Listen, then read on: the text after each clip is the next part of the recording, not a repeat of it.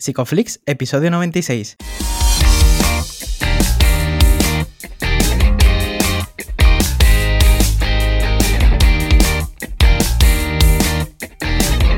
Bienvenidos a Psicoflix, un espacio de psicólogos para psicólogos, un podcast donde entre todos buscamos ser cada vez mejores profesionales de la psicología. Aquí hablamos de todas las estrategias, técnicas y noticias de la psicología contemporánea, pero siempre con la evidencia científica que nos gusta defender. Hoy estamos a 11 de febrero y estamos emitiendo nuestro episodio número 96, en el que vamos a hablar de las aplicaciones de la terapia de aceptación y compromiso en terapia. Pero antes, recordaros que en psicoflix.com podéis registraros de manera gratuita y estar al día de todas nuestras novedades. Bienvenidos al podcast, yo soy Ye, muchas gracias por estar aquí, muchas gracias por suscribiros y gracias a Darío que está aquí conmigo una noche más. ¿Qué tal Darío? ¿Qué tal, Jeff? Bueno, pues has dicho lo de las aplicaciones y me he imaginado una app sobre ACT y bueno, el acrónimo iba a ser interesante, App Act, en fin, da igual, no que si no me pegan.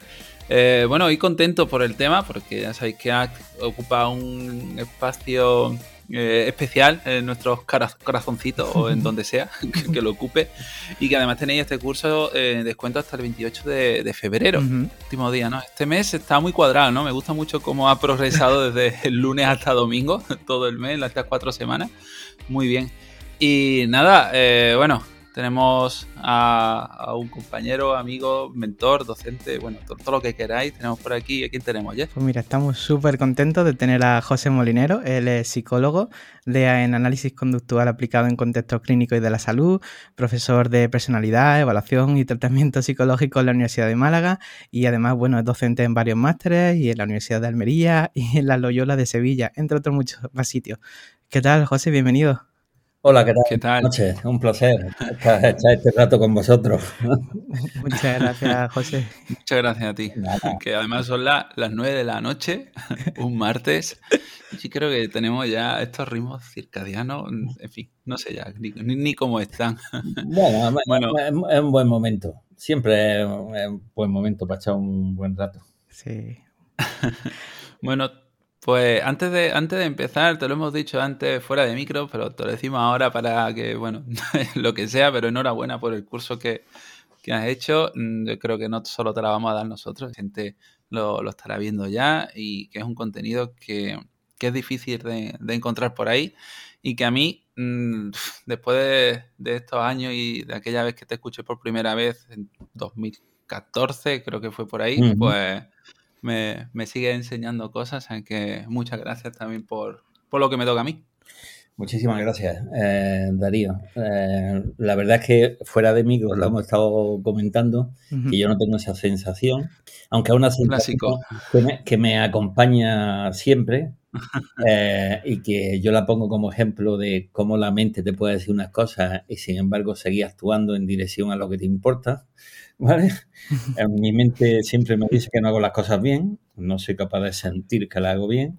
Entonces me viene, eh, os lo agradezco mucho porque yo vivo de eso, ¿no? De, que efectivamente la gente diga, oye, pues me ha gustado, ¿no? Creo que he aprendido.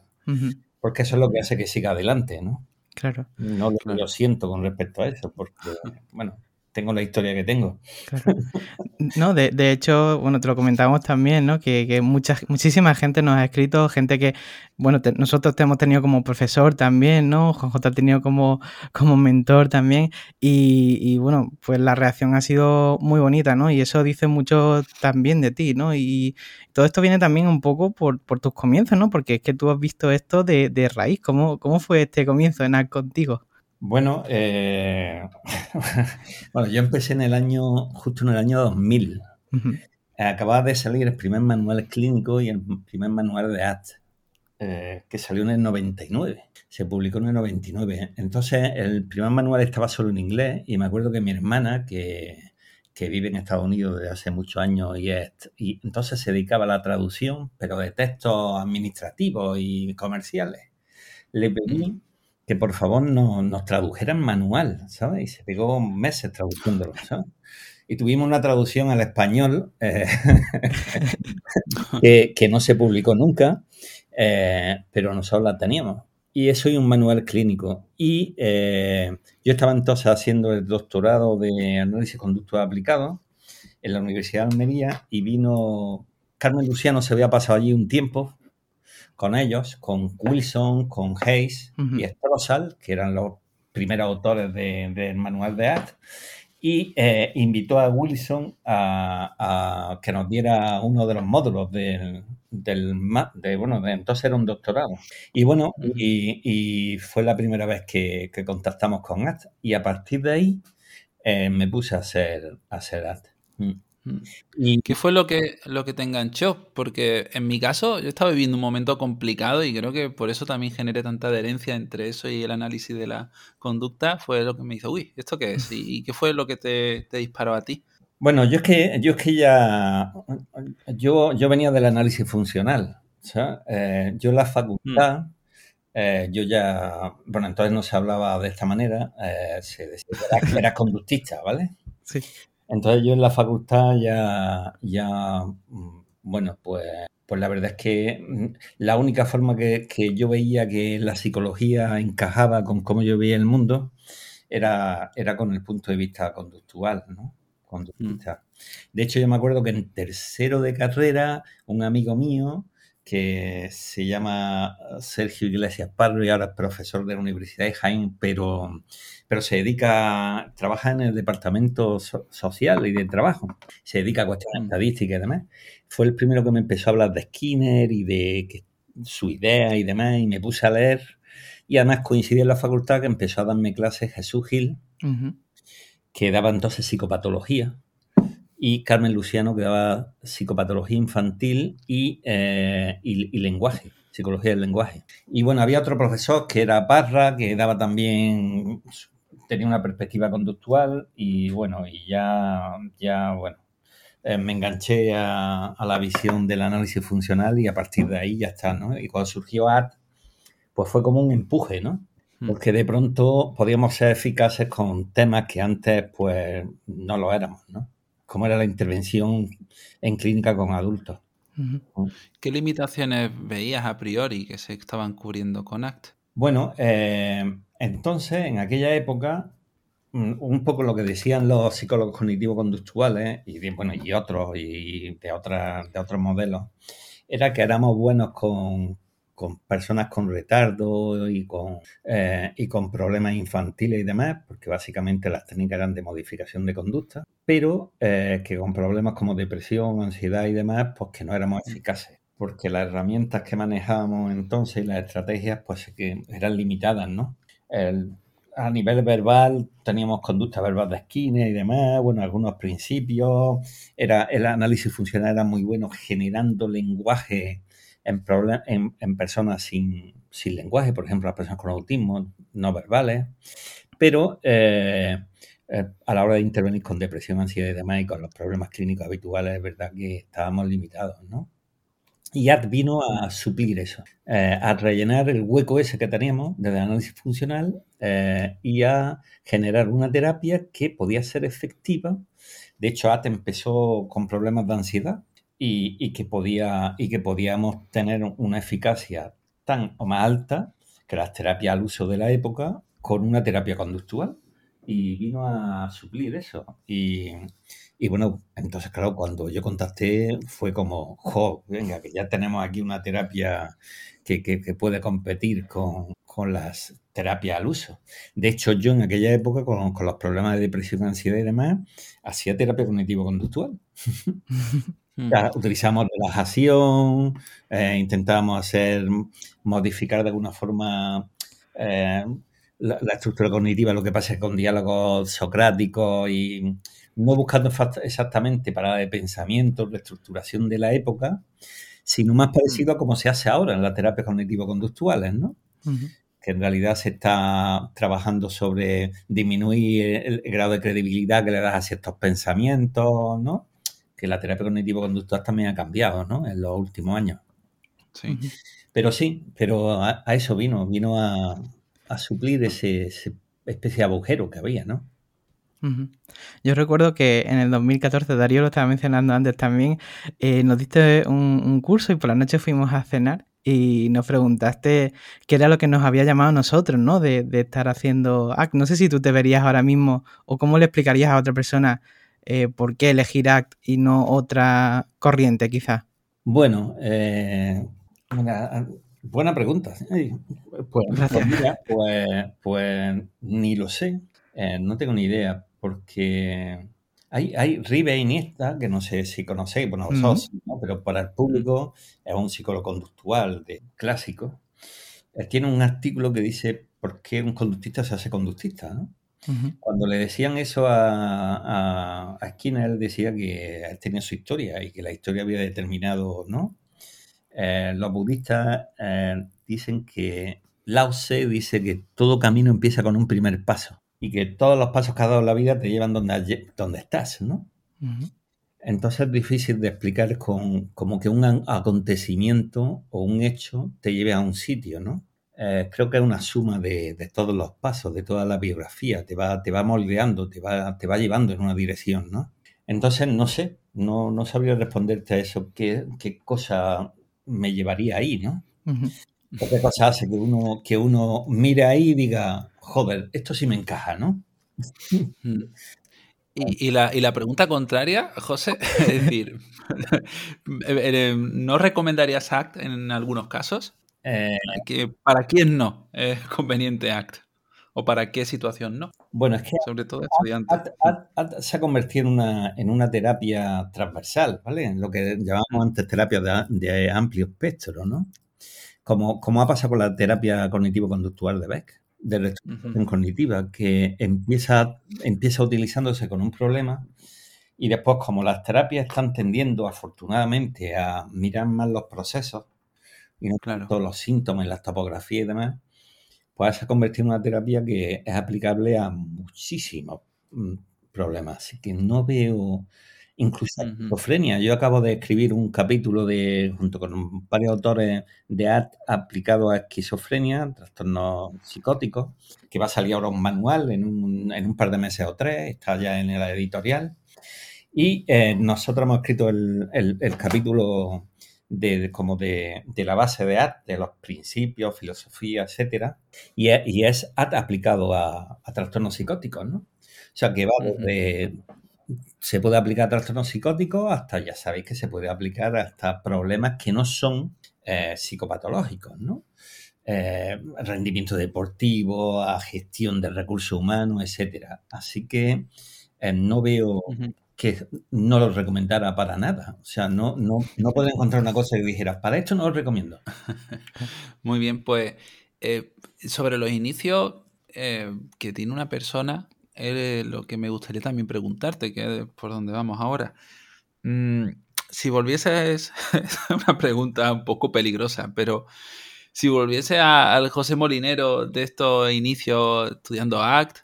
eh, ¿qué errores crees que podrías estar cometiendo o qué errores podría no cometer una persona? ¿Recomendarías hacer a alguien que empiezas a estudiar acta ahora? Sí, bueno, eh, por ejemplo, yo cuando empecé tuve la suerte de que eh, entonces ATE era desconocida prácticamente en España y el único grupo que trabajaba con ellos, el único que escribía algo, que empezó a escribir algo en aquella época, eh, fue Marino Pérez pero era escrito en algún, algún manual, en algún artículo y demás. Y el grupo de investigación de Carmen Luciano, allí en la Universidad de Almería. Y yo tuve la suerte de estar en aquel momento allí, haciendo doctorado. Entonces la suerte que teníamos era que íbamos aplicando ART, yo empecé a llevar casos con ART y nos iban supervisando allí, ¿no? Y se iba además investigando supervisaba Carmen Luciano y se iba investigando sobre la marcha, ¿no? Diciendo, venga, pues, ¿qué atascos hay, no? Me acuerdo que nos íbamos con los casos atascos y veíamos en qué estábamos atascados y se investigaba a ver cómo se podía mejorar, ¿no? Y, eh, y entonces lo que yo, yo haría ahora, si ahora yo contactara con él, es buscar supervisión. Es muy difícil hacerlo sin eh, que haya alguien con más experiencia o más repertorio, como queramos llamarlo, y, eh, y, hacerlo bien, ¿no? Eh, y no, porque hay que detectar los errores y poder corregirlos, ¿no? Y eso requiere entrenamiento. Y para y, en los entrenamientos siempre hay un entrenador. Incluso los deportistas de élite tienen entrenadores, ¿no? Eh, y esto, como cualquier otra habilidad, requiere entrenamiento. Entonces es algo que yo haría, que sería buscar, buscar supervisión. De hecho, yo, a pesar de los años, hasta el año pasado hemos tenido un grupo de supervisión y varios terapeutas de distintas experiencias, con distintas edades y distintos repertorios, nos reuníamos una vez al mes, una vez cada mes y medio, y un poco nos supervisábamos. Eso es justo lo que te iba a preguntar, que no hay fecha límite, ¿no? Para recibir supervisión. No, no la hay. De hecho, es algo continuo, porque mm. los errores a veces que cometes cuando eres joven y más inexperto de, eso, de falta de habilidades, de conocimiento y demás, se suple a veces con motivación y con echarle ahora a la cosa y demás. Y mm. cuando llevas mucho tiempo, pues te cronificas. Claro. Eh, tiende a hacer las cosas ya en, en, cierta forma en modo piloto automático, ¿no? Eh, estás menos atento, quizás, ¿no? y, y, eso es fácil que pase. Entonces, em, si, no, si no es de una forma o de otra, mm, requiere supervisión. Y además que como ATA es una terapia muy flexible y que está continuamente cambiando, pues tienes que estar atento a lo que se va publicando, a lo que se investiga y a incorporarlo a tu repertorio y eso es difícil. Claro, y tú, claro, además tú comentabas, ¿no? Que, que no, que no hay límite para la supervisión, tú llevas dando terapia 25 eh, años, ¿no? Y, a medida que aumenta esa experiencia, la, tolerancia de emociones difíciles, ¿no? De, de, los pacientes, para un terapeuta pues se vuelve un poco más sencilla, imagino, ¿no? Pero, ¿cómo llevas tú el autocuidado? Bueno, buena pregunta. Eh, pues eh, yo además que soy una persona que piensa que no hace casi nada bien o, nada, dada mi historia, pues he tenido, he tenido algunas crisis. He tenido, bueno, pues no sé en estos años, pero quizá tres, quiero recordar tres, tres importantes, ¿no? De, de pensar en dejarlo, de que no soy bueno, de que esto quema, de que, que realmente los cambios que ayuda a la gente a cambiar, pero no mucho, y que me podía dedicar a otra cosa, que quizás me sigo dedicando a esto porque, porque no se hace otra cosa y no porque lo hago bien. Yo tengo una mente también, ¿no? Que, que no para de largar. Y, y un poco lo que he hecho ha sido parar un poco y hacer básicamente dos cosas. Bueno, en alguna ocasión he buscado ayuda. Me acuerdo hace años que me fui a mi directora de, tesis, entonces era Carmen, a ver qué pasaba. Y después he recurrido a alguna otra persona un poco a... Y, y me he parado. Y hago dos cosas. Una es intentar pararme y contactar con mis valores esto creo que ya lo comenté, alguna vez creo que lo he comentado, no recuerdo si con Juanjo alguna vez lo he comentado y demás, que, que me paro e intento contactar con, oye, si me quedara un año de vida, dos años de vida, ¿qué haría mañana, miércoles y el jueves y el viernes y el sábado y el domingo y el siguiente lunes, el siguiente martes, el siguiente miércoles, el siguiente jueves, el siguiente viernes? Y, y, y al final llego, llego a que haría esto. O sea, que, al final, aunque me tomara ahí dos meses de espérate, ¿vale? Que esto ha sido un shock, al final mm, va pasando los días y ¿qué haces con ese día, no? Pues te tienes que levantar por la mañana y hacer algo con el día, ¿no? Claro. ¿Qué, va, qué haces? ¿Desayunas? ¿Desayunas? ¿Te duchas? ¿No te duchas? Eh, ¿Te vas a hacer deporte? ¿No te vas a hacer deporte? ¿Y qué haces el resto del tiempo? ¿Lees? ¿No lees? ¿Haces terapia? ¿No la haces? Y la respuesta sería que sí, que la haría, ¿no? Entonces hago eso y... Eh, y eh, miro por si en el resto del jardín estoy dejando de cultivar cosas y, y retomar a cultivarlas, ¿no? Eh, hago básicamente eso. Entonces así es como me cuido. Y después yo me aplico, yo me aplico mm, gran parte de las estrategias. Por ejemplo, suelo hacer meditación, hago muchos ejercicios de difusión. Por ejemplo, en el último confinamiento me he hecho un curso de meditación desde el punto de vista budista zen. O sea que me, cuido también autodistanciándome de, mi, de mis emociones, todo lo que puedo y demás, ¿sabes? En el curso eh, no hablas solo de un paradigma, sino también una especie de filosofía de vida en cuanto a ACT, ¿no? Eh, ¿Qué podrías referirte en cuanto a esto para la gente que, no haya podido ver el curso? Sí, bueno, es que el contextualismo funcional que deriva del conductismo radical skinneriano y que, bueno, con, con avances importantes, porque una, añade componentes que Skinner no había tenido en cuenta, como la función del oyente en la conducta verbal y demás, ¿no? Y en su misma forma de definir qué era conducta y demás. se ha avanzado mucho en estos últimos 20 años. Y un poco, eh, pues, eh, no sabría muy bien cómo responderte, ¿sabes? Eh, porque, vamos a ver, el, contextualismo funciona es una forma distinta de posicionarse ante la que es el comportamiento humano. Entonces, no es un modelo, es otro modelo de la psicología, ¿no? Como diría Marino Pérez, no es, no es situar en, los modelos cognitivo-conductuales o en muchos modelos psicológicos que ponen como causa del comportamiento eh, los pensamientos, los sentimientos y las sensaciones, como que primero va lo cognitivo y después lo conductual. Mm. No es simplemente poner primero lo conductual y después lo cognitivo, ¿no? Como si los pensamientos fueran la consecuencia de lo que hacemos. Que es una distinta forma de conceptualizar y concebir el comportamiento humano. Entonces es una filosofía diferente. Entonces eso conlleva, conlleva cuestiones personales. Y es que el que de verdad eh, conciba así el comportamiento, eh, si de verdad lo aplica a su vida diaria, vive de otra manera. No puede ser de otra forma, y aunque sea reiterativo. Si tú tienes una forma diferente de concebir comportamiento, el mundo, cómo funciona el comportamiento humano, que está implicado en todo lo que hacemos, pues vivimos de forma diferente. No puede ser de otra manera. Claro. Antes has mencionado dos procesos que me parecen muy interesantes. Bueno, eh, has mencionado los valores, ¿no? Y por otro lado, la, la flexibilidad, ¿no? Y estaba pensando que claro, eso eh, está muy bien cuando una persona está viviendo, pero cuando una persona está llegando casi al final de su vida o vive con una enfermedad degenerativa, eh, ¿cómo puede actuar ACTA ahí? Bueno, bueno, también buena cuestión. Pues eh, vamos a ver, aunque, aunque tenga una enfermedad degenerativa, vamos a suponer, yo qué sé, ¿vale? Una, una, enfermedad en la que yo cada vez soy, a nivel motor soy capaz de hacer menos cosas, ¿no?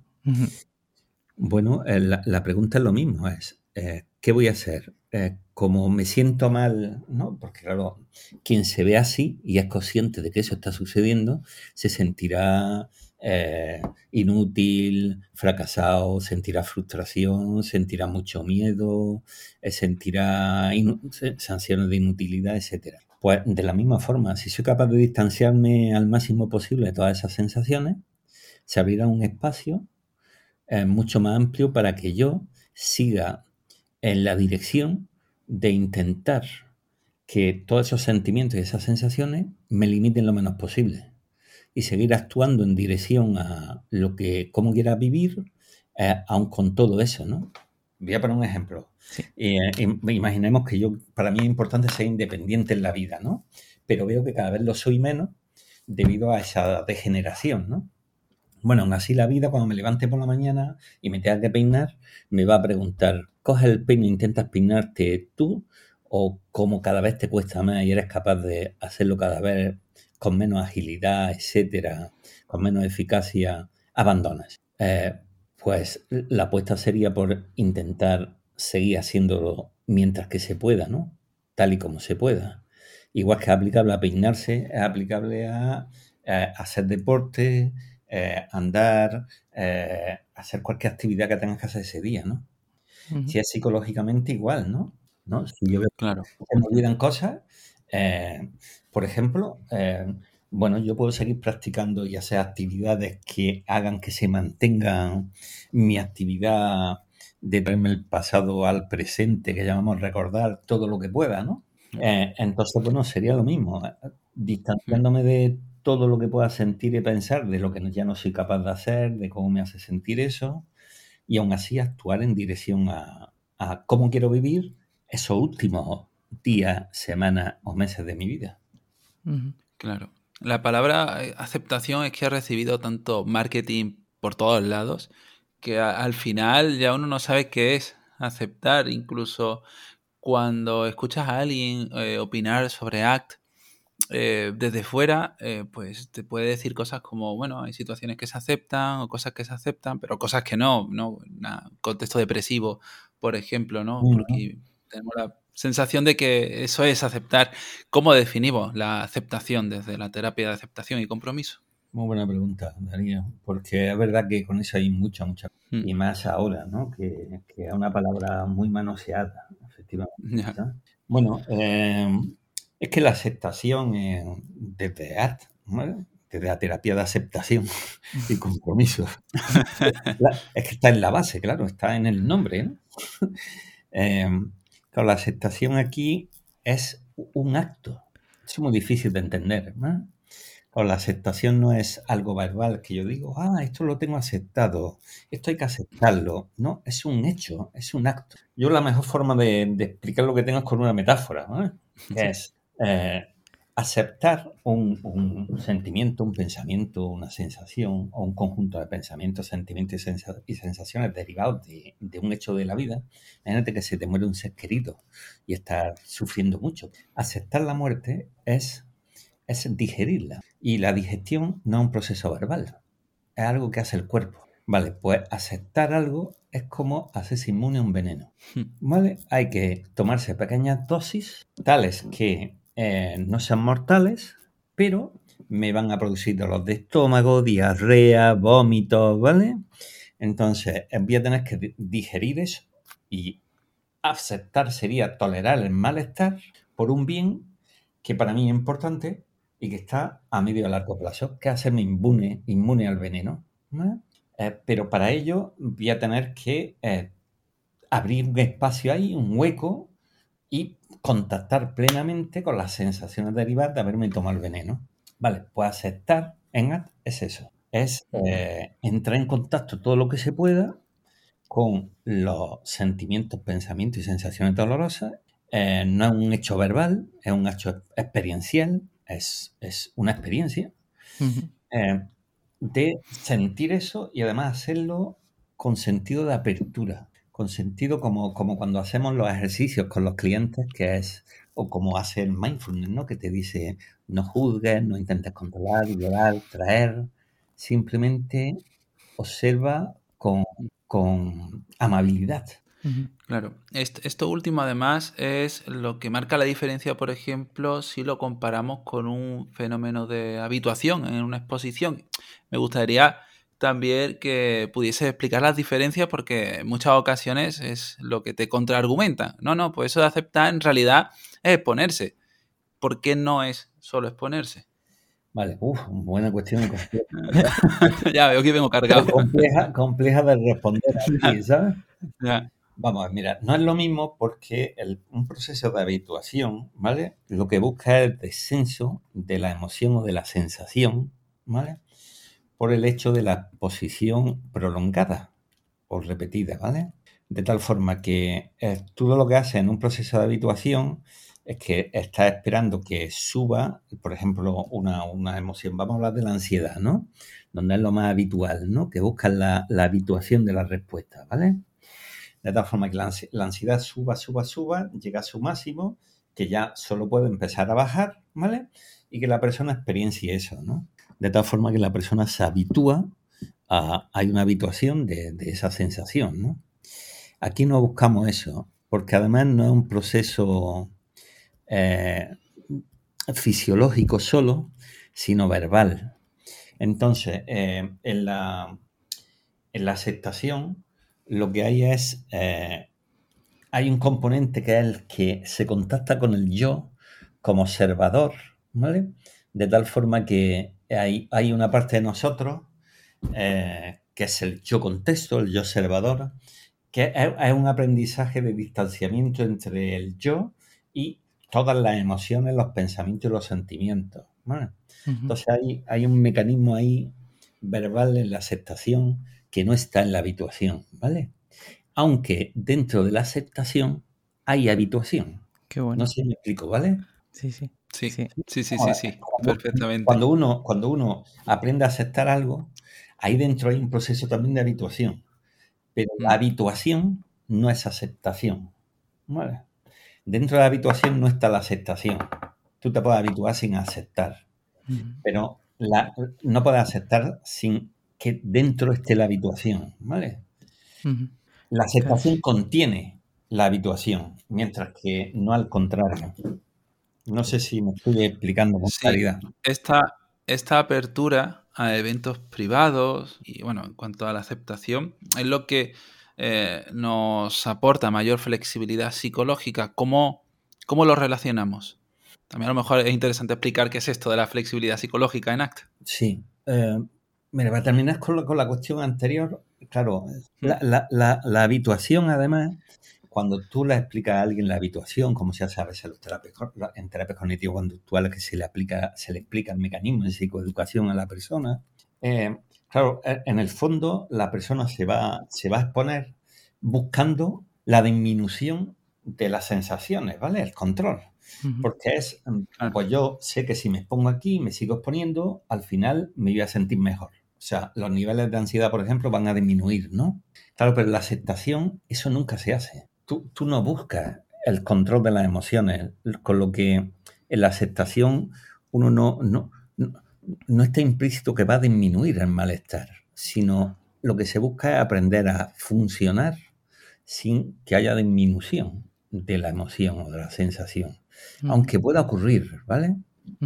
Entonces, ¿qué, ¿qué, relación tiene eso con la flexibilidad? Pues la flexibilidad psicológica en realidad es, es un concepto eh, que se está utilizando ahora en ACT, que de hecho es la base del modelo psicopatológico, que eh, sería, vamos, lo voy a intentar describir así para que se entienda con, facilidad.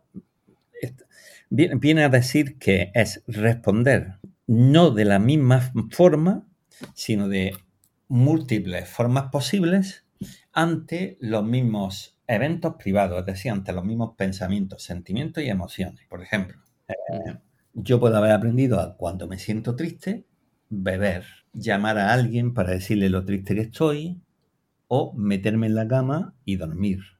Puede ser que sea un mecanismo que lo tengo tan aprendido que me dé sueño, aunque yo no quiera. Simplemente cuando me siento triste me da sueño y yo duermo. Eh, me entran ganas de beber y bebo. Me entran ganas de llamar a alguien para sentirme acompañado y llamo. Claro, eh, como el comportamiento tiene leyes, primero está el comportamiento gobernado, bordeado por contingencias y las contingencias me habrán hecho que esas respuestas que estarán reforzadas negativamente sean cada vez más probables, de tal forma que tienden a la rigidez. Porque si se refuerzan y se refuerzan intermitentemente, yo cada vez voy a tender más a responder de esa manera ante esos pensamientos y sentimientos. Pero es que además está el lenguaje. Y habré, aprendido relaciones eh, y el lenguaje es más rígido una relación específica entre lo que siento y lo que me dice la mente que debo hacer para sentirme mejor. Y eso hace que además sea más probable que actúe de esa manera. De tal forma que entraré en mucha rigidez. O sea, una vez que me siento así, o tengo esos pensamientos y esos sentimientos, actúo una y otra vez de la misma manera. Problema que muchas veces esa forma rígida de responder ante los pensamientos, los sentimientos las sensaciones no solo no nos ayudan a solucionar el problema, sino que nos alejan una y otra y otra vez de lo que le da sentido a nuestra vida, de lo que nos hace sentirnos dignos, felices, realizados, me da igual cuando cómo lo llamemos. Y eh, a eso es a lo que llamamos inflexibilidad psicológica. Entonces la flexibilidad sería aprender a responder ante esas mismas emociones, pensamientos, sentimientos de múltiples formas posibles. De hecho, un buen terapeuta trabajará con la persona para que aprende a responder de variadas formas distintas eh, ante los, esos mismos pensamientos, sentimientos y sensaciones que antes te llevaban una y otra vez al mismo sitio. Bueno, entonces, eh, y eso está relacionado con lo que hablábamos de la aceptación, por eso no es habituación, porque la habituación no busca, no busca que tú ante el mismo nivel de ansiedad aprendas a hacer cosas diferentes, sino que te pone a una situación para que disminuya la ansiedad ¿vale? Y así vuelva a exponerte a esa situación, pero ya con menos niveles de ansiedad. Entonces no es lo mismo. Qué bueno, qué bueno esto que estás diciendo. No es el mismo proceso psicológico. Claro. Qué bueno esto que estás diciendo, ¿no? Aprender a discriminar cuando realmente una conducta es útil y, cuando no, ¿no? Y, me surgía y quería rescatar algo que has dicho antes, cuando hablamos de contactar con la sensación, estaba pensando en el caso, por ejemplo, nos lo planteaban también por las redes, eh, de una persona, por ejemplo, que no quiere exponerse al hecho que le causa dolor, ¿no? Por ejemplo, eh, pensemos en un caso de, de, trauma, si se puede etiquetar así, o un caso de abusos, ¿cómo actuaría ahí ACT? Bueno, de la misma forma. Mira, ahora por ejemplo tengo el caso de una chica que, que bastante joven, muy joven, 19 años, y la ha dejado una pareja. Eh, la, ha dejado el primer chico del que se ha enamorado. yo tengo mi primer amor, estoy muy enamorado, o en este caso enamorada, y este chico además la es infiel y bueno, se va con otra y ella está muy mal. Y entonces sale con la amiga y, y lo que quiere es no sentir dolor, ¿no? Entonces eh, se emborracha, consume bueno, otro tipo de sustancias y demás para intentar no recordar, no acordarse de él, porque claro, cuando sale, pues al salir se acuerda mucho de él, porque con esa edad prácticamente las parejas están, los recuerdos de las parejas están asociadas a, los momentos de diversión, ¿no? Eh, porque claro, no has vivido juntos, no has tenido hijos, etcétera, ¿no? Todavía están muy, muy conectados a diversión, a momentos lúdicos, ¿no? Claro, en los momentos lúdicos de diversión es cuando más, más le duele, porque más se acuerda de que, de, que la ha dejado, de que estará con otra, etcétera. Y claro, eh, y, claro, hemos perdido de vista que es que lo, lo que debe pasar es que duela. Claro.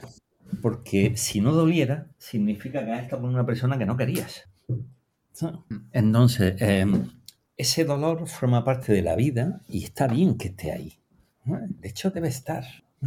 Eh, y estamos perdiendo eso de vista y eso nos hace, eh, no, hace que estemos continuamente luchando contra todo lo que sentimos, pensamos y, que, que, no sea agradable.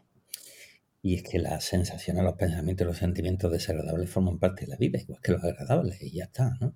Claro. Punto. En, en ACT eh, se, habla mucho de, bueno, se habla mucho en general sobre evitar la evitación, pero no, es siempre así. En realidad, eh, ¿en qué momentos podría eh, ser interesante que una persona no tuviese por qué abrirse a, estas sensaciones en realidad? Hombre, claro, es que evitar la habitación, pero ¿por qué se va a evitar la habitación? Primero es que no se puede evitar la habitación. Vamos a ver.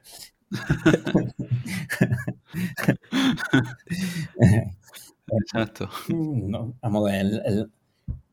Em, somos seres vivos y estamos en un mundo. Y en ese mundo hay, contactamos con cosas cuyos efectos del contacto es que nos sentimos bien, y eso se llama reforzamiento positivo, y hay, hay cosas con las que contestamos que producen dolor.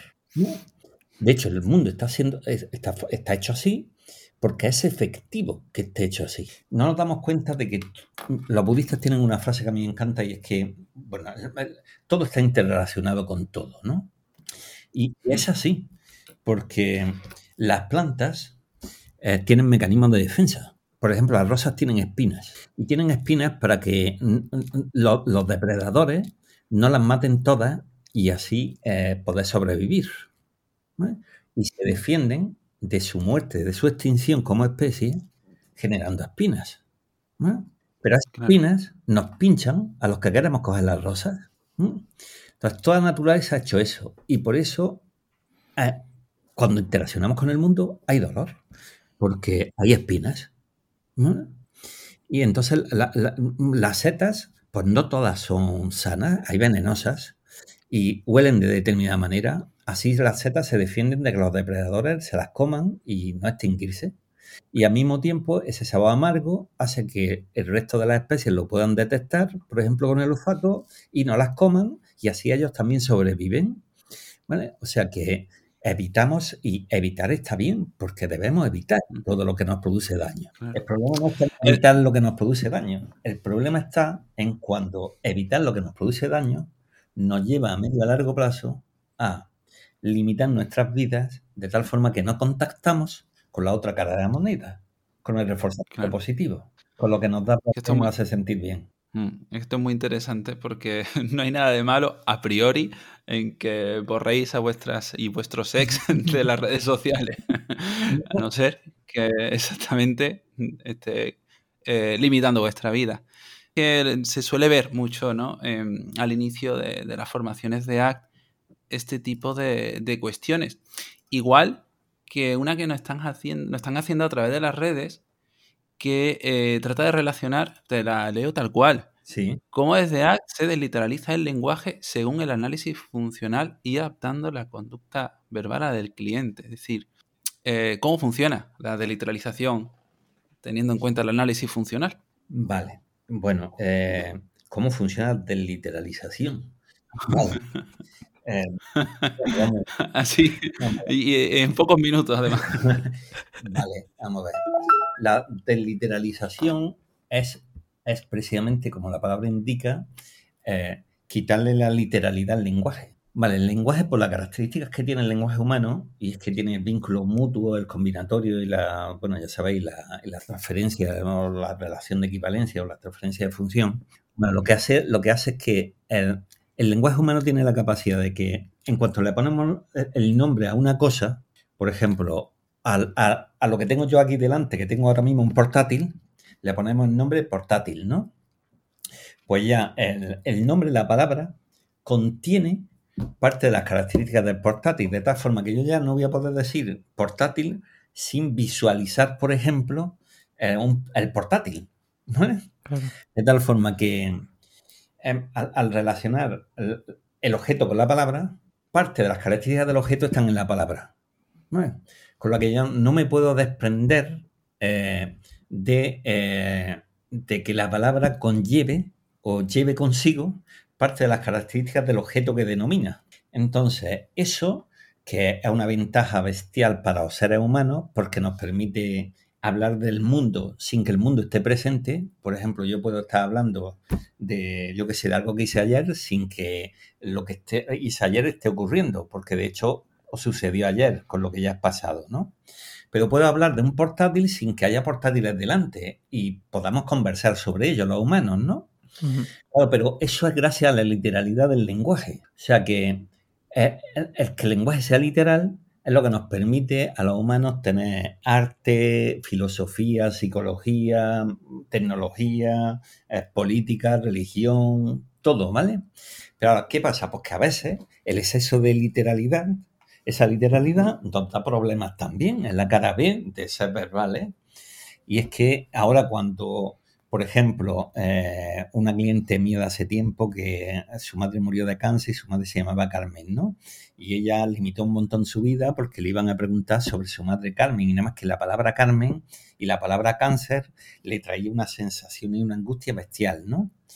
Claro, pero ahora si ha muerto tu madre y se llamaba Carmen y vas a salir a la calle y te van a preguntar por Carmen, pues claro, o no sales de la casa o cabe la posibilidad de que te pregunten por Carmen o que escuches la palabra Carmen o la palabra cáncer. Claro, si ahora no veo las noticias porque pueden hablar del cáncer, pero tampoco voy a ver pelis porque si en la peli sale un enfermo de cáncer o hablan de cáncer. Claro, tengo, tengo, tengo, que ser capaz de escuchar la palabra, pero es que esa palabra viene cargada con un montón de emociones, ¿no? Pues la de literalidad es una serie de técnicas para, de alguna forma, distanciar la palabra de toda la historia de contenidos emocionales y verbales que tiene esa misma palabra. De tal forma que la palabra cáncer ahora puedo hacer cosas con ella para que precisamente yo sea, vamos, que para que la carga emocional que trae esa palabra no me limite tanto. Y esa sería la de literalidad. Y hay muchas técnicas, ¿vale? Hay muchísimas, desde eh, trabajar el soy yo y estoy teniendo el pensamiento de, como la famosa de Titchener, que es muy famosa, de repetir la palabra muchas veces, que no solo es repetirla, sino que puedes ponerte, puedes poner, decirla con voz de pato, muy lentamente, muy rápido, yo que sé, hay muchas técnicas, ¿vale? Bueno, muchas de esas técnicas las podréis ver en el curso. Y bueno, estabas hablando de, literatura, ¿no? Me gustaría que eh, aproveche estos minutos finales si nos puedes recomendar algún libro algo que a ti te llame la atención para, aprender acto o algún libro que a ti te guste sobre el tema. Ah, bueno, pues hay mucho que me gusta, ¿no? Pero hay uno que a mí me gusta especialmente. Hombre, se han publicado últimamente algunos que están muy bien, pero hay uno que yo cuando lo leí la primera vez dije, este es el libro de arte que a mí me hubiera gustado escribir, ¿vale? Sí. Y es de Russ Harris. Y es de La trampa de la felicidad. Sí, muy bueno, muy bueno. A mí me gusta especialmente. Y eh, uno que me he empezado a leer ahora y me está gustando mucho, lo que pasa es que todavía voy, voy ahí, no voy ni por la mitad, es el nuevo de, de Hayes, ¿vale? Es de una mente liberada. Lo, apuntaremos ah, pues, en la web para que... En, las notas, claro. Y, bueno, José, estamos ya llegando al minutito final del programa. Eh, sí que me gustaría que nos cuentes también si alguien te quiere localizar y dónde te podría encontrar. Sí, bueno, eh, yo no soy muy de redes sociales, no sé, haber dado cuenta que no, no, no, estoy en ninguno. Eh, bueno, tengo Facebook, pero no lo, no lo miro y demás. Y lo tengo porque me intenté dar de baja y no hubo manera.